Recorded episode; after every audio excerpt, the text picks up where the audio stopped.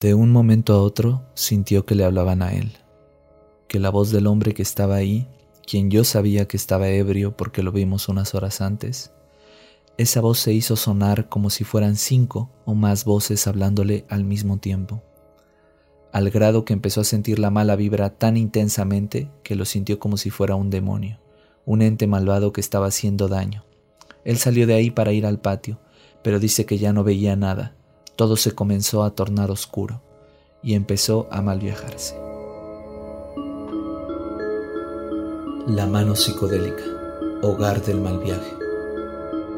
Explora conmigo el lado extraño, turbio e inquietante de la experiencia psicodélica, a través de relatos de mal viajes, estudios científicos e investigaciones sobre religión y chamanismo.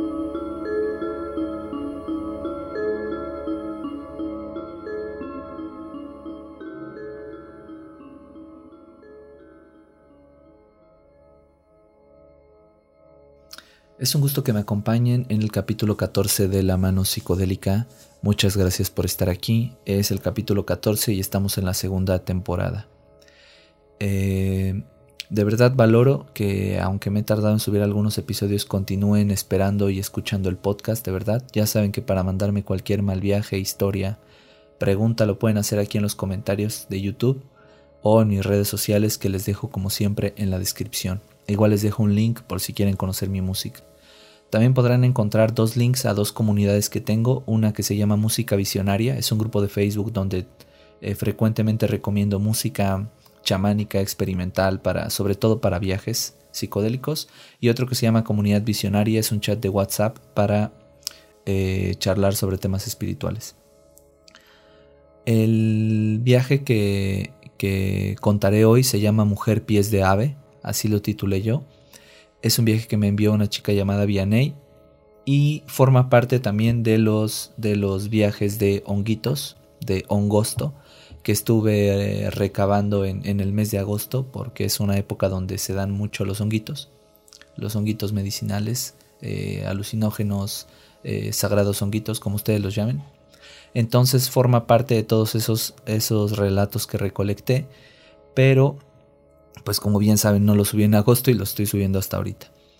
Es un relato que, que me pareció que si te sitúas, si te pones en total empatía y solidaridad con el, con el protagonista, o sea, si te tratas de situar en cómo se sentía él con lo que le estaba ocurriendo, pues realmente te puede dar bastante, bastante, bastante miedo. Porque prácticamente hace realidad como que muchos temores, estar alejado totalmente de casa, estar en un lugar totalmente extraño y ajeno a ti, con una magia y un conocimiento espiritual que desconoces, eh, no sé, pienso que sí es bastante aterrador. Así que vamos a, vamos a comenzar con el relato.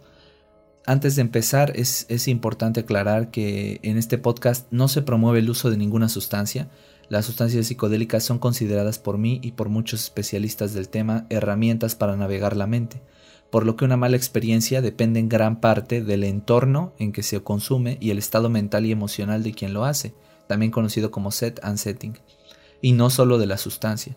Puedes transformar tu mal viaje en un buen viaje si aprendes algo de él. Así que con esta introducción y con estas advertencias vamos a comenzar con el relato Mujer pies de ave.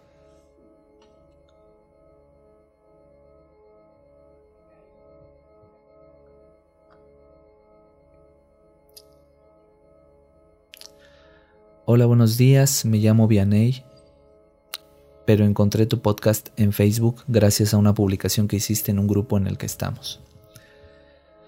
Veo que cuentas mal viajes de las personas. Yo tengo uno, pero no es mío, es de mi novio. Verás, hace unos tres años fuimos a comer hongos en Huautla de Jiménez, Oaxaca. Era Día del Padre por la noche cuando yo los comí. Fue mi primera y única vez que lo he hecho. Al siguiente día mi novio pasó a ceremonia. Él me cuenta que todo empezó muy bien, pero la chamana no hablaba español y le dejó un plato con nueve derrumbés. El derrumbé es una, una especie de hongo que se da bastante en Oaxaca y que es conocido por ser bastante fuerte su efecto. Y él se los comió todos. Cuando la señora regresó, él la notó bastante angustiada y preocupada. La señora comenzó a rezar de una manera en que él percibió aún más intensamente su preocupación. Ya estaban en la velada. Él me cuenta que ya estaba en su viaje cuando empezó a observar a la señora y sintió que sus pies en cualquier momento se convertirían en los de un ave y que volaría. La señora seguía cantando y rezando mucho, con mucho pesar y tristeza, como si supiera que algo muy malo estaba por suceder. En el cuarto de al lado de donde está el altar estaba la cocina. En la cocina veía varias personas y él comenzó a poner atención a sus voces. Las escuchaba enojadas, aunque no hablaban español. De un momento a otro sintió que le hablaban a él, que la voz del hombre que estaba ahí, quien yo sabía que estaba ebrio porque lo vimos unas horas antes, esa voz se hizo sonar como si fueran cinco o más voces hablándole al mismo tiempo, al grado que empezó a sentir la mala vibra tan intensamente que lo sintió como si fuera un demonio, un ente malvado que le estaba haciendo daño. Él salió de ahí para ir al patio, pero dice que ya no veía nada, todo se comenzó a tornar oscuro y empezó a viajarse con la idea de que todos le hacemos mal a la tierra, a las demás personas, asesinatos, muertes, sangre, la crucifixión de Jesucristo y cosas así. Mientras tanto esa voz le seguía hablando, la del hombre, al grado que él comenzó a entender su dialecto o idioma, como si él también lo hablara y lo conociera. Esa voz le decía que lo iba a destruir, que lo mataría y que lo estaba aplastando, que se quedaría en el viaje para siempre. De repente empezó a tratar de recordar su vida, quién era y por qué estaba ahí, pero no pudo. Sentía que sus recuerdos se iban como fotografías que volaban en el aire. De repente ya no se acordaba de nada. Ya todo carecía de importancia. Lo único que aún tomaba su atención era que el demonio lo continuaba matando, lo aplastaba, y él sentía mucho dolor, como si físicamente lo tuviera en sus manos. Él sentía mucha desesperación. La única persona buena en quien podía pensar era en mí. Me imagino que él hizo mucho ruido. Yo no lo escuché, estaba dormida en una habitación de huéspedes, pero salieron todos los familiares. Él quería subir a verme, pero no lo dejaron. Habló con Chucho, nuestro contacto, y le preguntó por mí. A lo que Chucho respondió que no estaba nadie, que él llegó solo. En ese momento sintió que de verdad moría. Lo llevaron de nuevo al cuarto donde está el altar. Sentía el cuerpo frío y sin movimiento, inmerso en la idea de que ya no estaba ni vivo ni muerto, ni dormido ni despierto. Estaba en una especie de limbo donde no había nada, solo oscuridad, pero el demonio volvió a atacarlo. Esta vez, él ya no tenía fuerzas, sabía que si quería lo iba a desaparecer y que él estaba tan pequeño y tan indefenso ante él que de repente sintió que el, el demonio vibraba Curiosamente mi novio también podía hacerlo, y cuando lo hizo, cuando comenzó a vibrar, de él salía luz, y esa luz debilitaba al monstruo o lo que sea que fuera eso. Sin embargo, sentía que este ente negativo estaba en todos lados, incluso dentro de él, y que él no lo podría vencer. Me imagino que para este momento el trip ya estaba pasando, así que como pudo corrió de ahí y subió hasta donde yo estaba.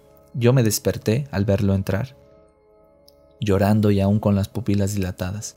Me abrazó y supo que todo había pasado, y durmió.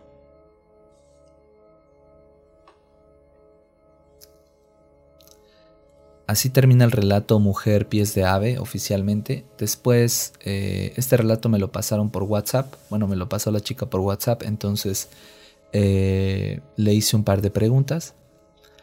Eh, yo le respondí, hola, qué gusto que me escribas, para mí es un honor leer y recibir tu historia, muchas gracias por compartir. Te quisiera preguntar, ¿después de eso volvieron a comer honguitos sagrados alguna vez? ¿Tu novio vio en algún momento a dicho demonio? ¿Cómo era su aspecto? Al otro día la gente con la que hizo la ceremonia, ¿tu novio les dijo algo? ¿Les dijo a ellos lo que experimentó o se lo guardó? Ella me respondió, ya no volvimos a comer hongos, no, nunca vio al dicho demonio, solo lo escuchaba y en su mente proyectaba la imagen. Ah, se me olvidó decirte que golpeaba el suelo como si fuera un animal o una bestia. Dice que también llegó a tener la voz de un animal. Al otro día, a primera hora, lo que hicimos fue salir de ahí. Ya no quiso hablar de nada con nadie. Entonces yo le respondí, ¿de qué animal no te comentó? Y me puso como una cabra o un caballo.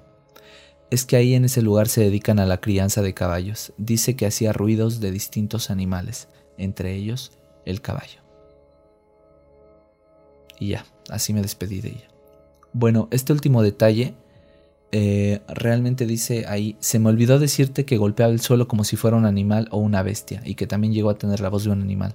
Ahí yo no entendí si él, su novio, fue el que tuvo la voz de animal o si el o si el demonio o el ente que lo atacaba era el que tenía la voz de la voz de animal. Esa parte no se la entendí bien, pero sea que él haya tenido el ente o él, es igual de, de espeluznante, porque dice que llegó a tener la voz de un animal como de una cabra o un caballo. Y piensen en lo. en lo extraño que es escuchar la voz, en lo, extraño que sería escuchar la voz de un animal. Piensen en cómo rechinan los caballos, cómo hacen las vacas, cómo ladran los perros, y que de repente con ese mismo tono, con ese mismo sonido, articularan palabras. Eso sí me parece un poco espeluznante. No sería algo que me gustaría escuchar definitivamente en un viaje de honguitos. Eh, medicinales sagrados. Bueno, en primer lugar, ustedes notarán, esta conversación yo la tuve hace meses con esta chica, cuando me pasó el, mal viaje. Y eh, tanto ella como yo en todo momento nos referimos a los honguitos sagrados como hongos. O sea, ella me dice, no, pues tuve un viaje de hongos, esto, lo otro. Y yo le respondo, oye, ya no volvieron a probar hongos y así. Y esa me parece una manera muy eh, coloquial y hasta un poquito, digamos, irrespetuosa de referirte a los niñitos santos, al teonanacas, a los sagrados honguitos medicinales.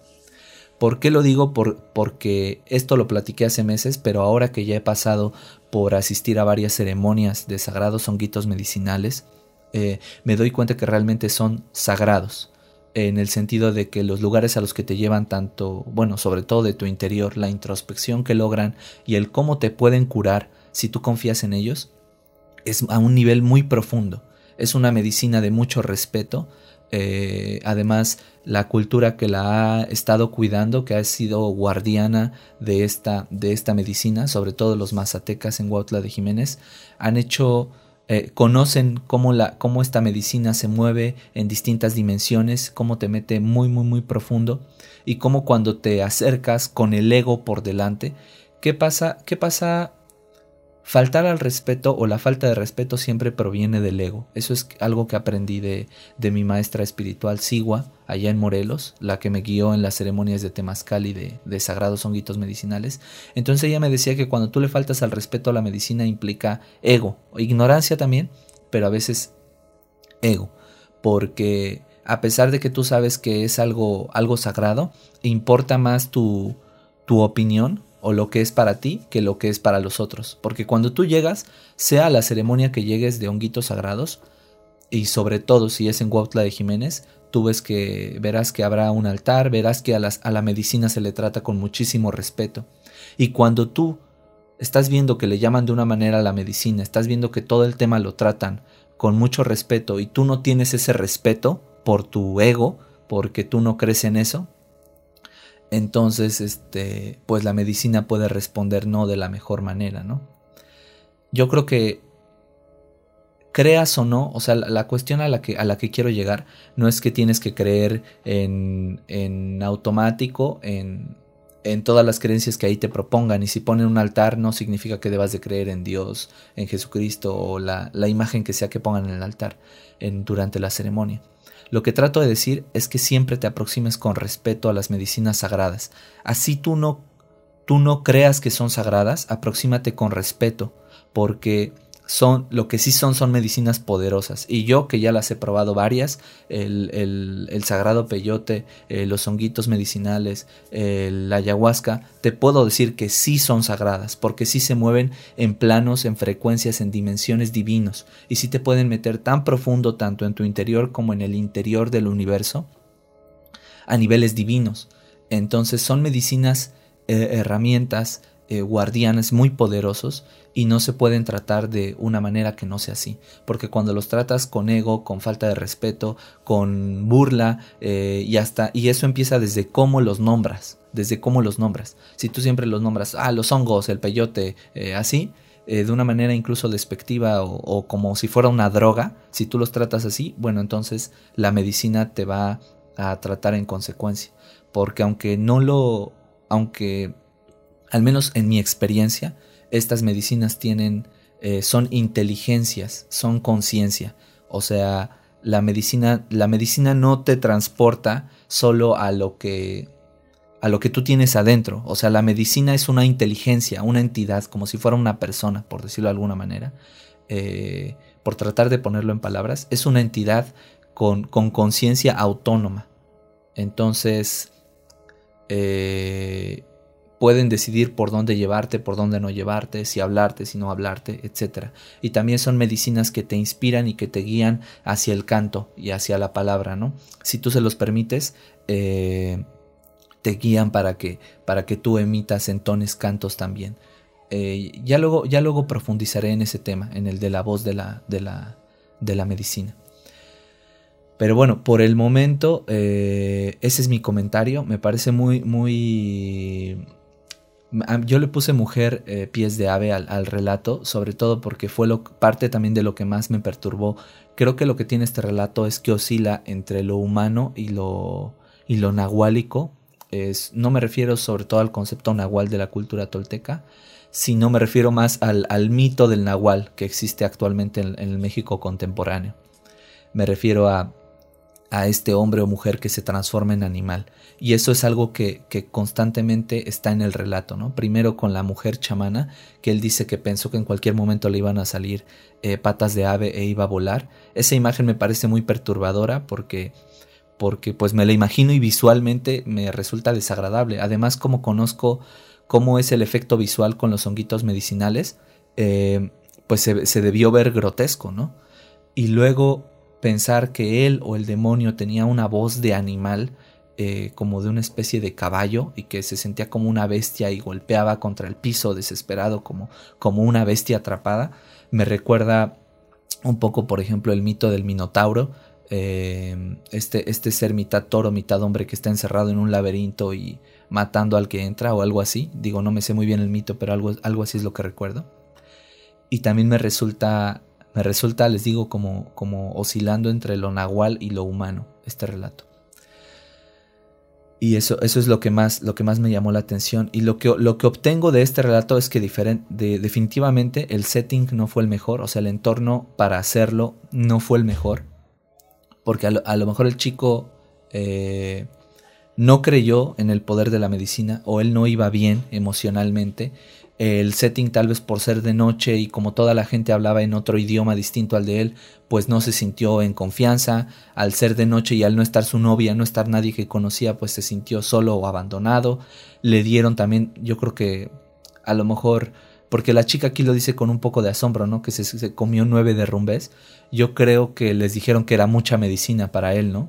Yo creo que él entendió que se los tenía que comer todos y tal vez no se tenía que comer todos para esta primera ocasión. Entonces definitivamente en este mal viaje sí vemos como el setting, a pesar de ser en una ceremonia y en Huautla de Jiménez, para esta persona en específico no fue el mejor. Eh, porque a veces sí, sí la, mejor, la mejor guía puede ser una persona de tu entera confianza, ¿no? Puedes ir con un, con un experto en la medicina, con un chamán, pero si el chamán es totalmente distinto a ti, habla un idioma distinto, no está dentro del mismo marco cultural, pues de nada sirve que sea chamán porque tú te vas a sentir inseguro. Aún, aún siendo el chamán, no te vas a sentir conectado con él, ¿no? Entonces a veces hasta sería mejor incluso hacerlo eh, preferiblemente con un amigo o amiga, porque aunque no es un experto, eh, tienes confianza en él y le vas a poder expresar cómo te sientes y te va a poder ayudar porque te conoce. Entonces creo que no hacerlo, a veces no hacerlo con chamanes, irónicamente es la mejor opción. A veces, no, no estoy diciendo que siempre ni estoy generalizando, solo trato de exponer eh, algunas de las desventajas de hacerlo con un chamán, que muchas veces ocurre, que la gente no vive, yo lo he visto varias veces en ceremonias de ayahuasca, eh, de honguitos sagrados y de peyote.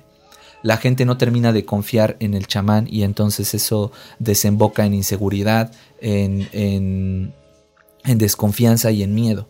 Así que pues ya, solo, solo dejo estas reflexiones que se derivan de, de la lectura de este relato y con eso finalizo mi comentario. Eh, les espero en el siguiente capítulo. Ya saben, las, las redes para mandarme sus mal viajes están debajo en la descripción, tanto en Spotify como en YouTube. Y pues ha sido un gusto, he disfrutado mucho este capítulo de la mano psicodélica. Nos estamos viendo pronto.